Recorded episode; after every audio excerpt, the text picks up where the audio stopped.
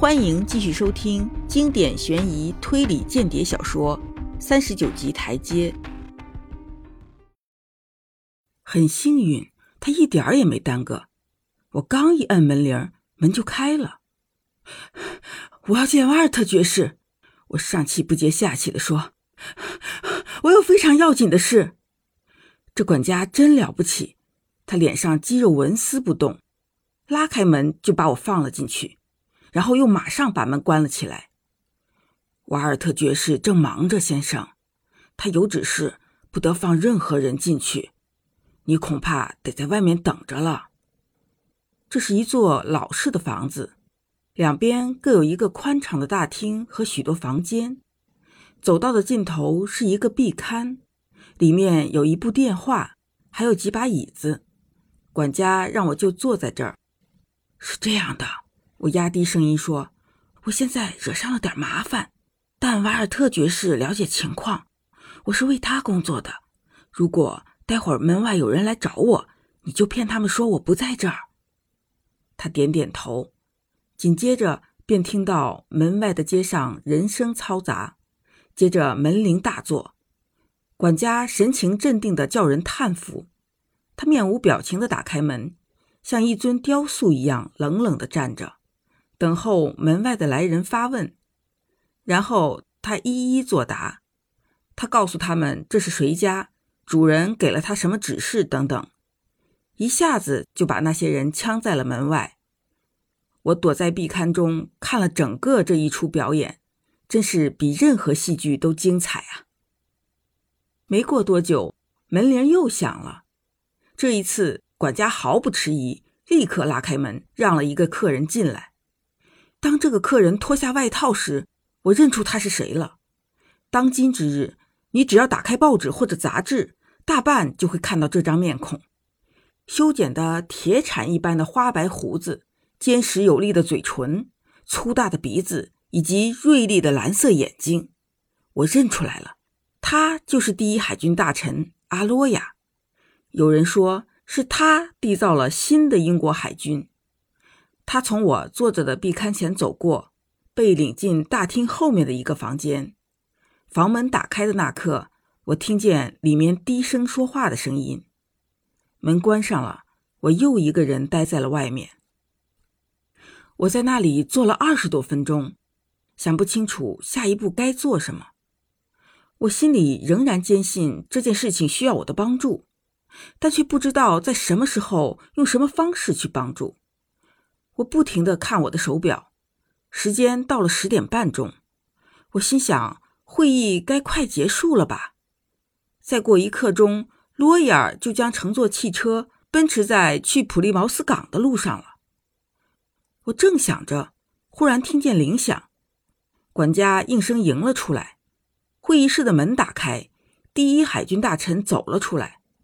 他从我身边走过时，向我这边瞟了一眼，我也回看了他一眼。我们不经意的互相对视了一瞬间。就在这一瞬间，足以使我心脏狂跳起来。我从来没有见过这位大人物，他也没见过我。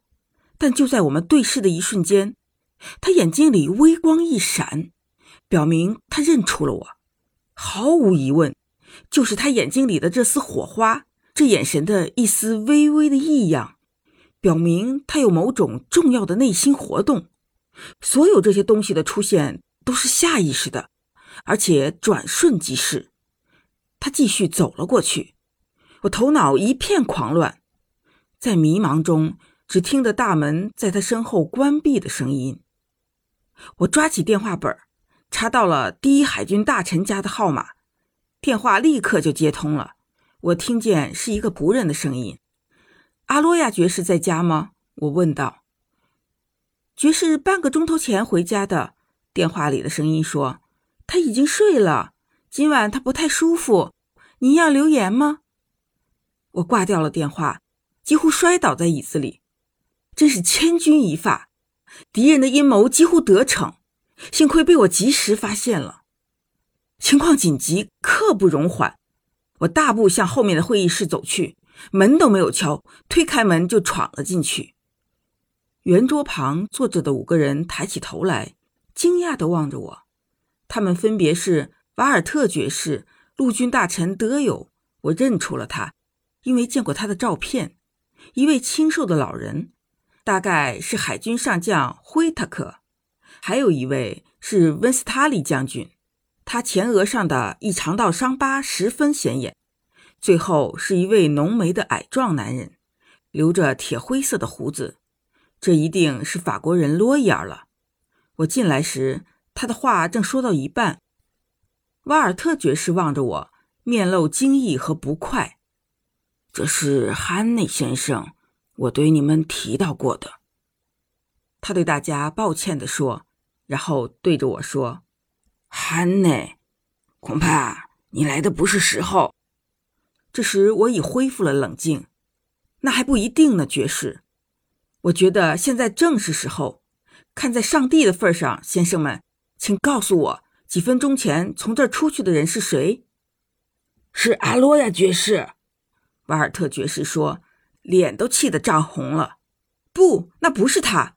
我大吼道：“那家伙只是长得很像，但他不是阿罗亚爵士。这个人刚才认出了我。”我上个月见过他，他刚出了大门，我就给阿罗亚爵士家里打了电话，那边说爵士半小时前就回家了，而且已经上床睡觉了。嗯，那那这个人是谁？黑石头！我叫道，然后在那个空出来的椅子上坐了下来，环顾四周，只见这五位高官面面相觑。震惊的话都说不出来了。本集播讲完毕，下集精彩继续。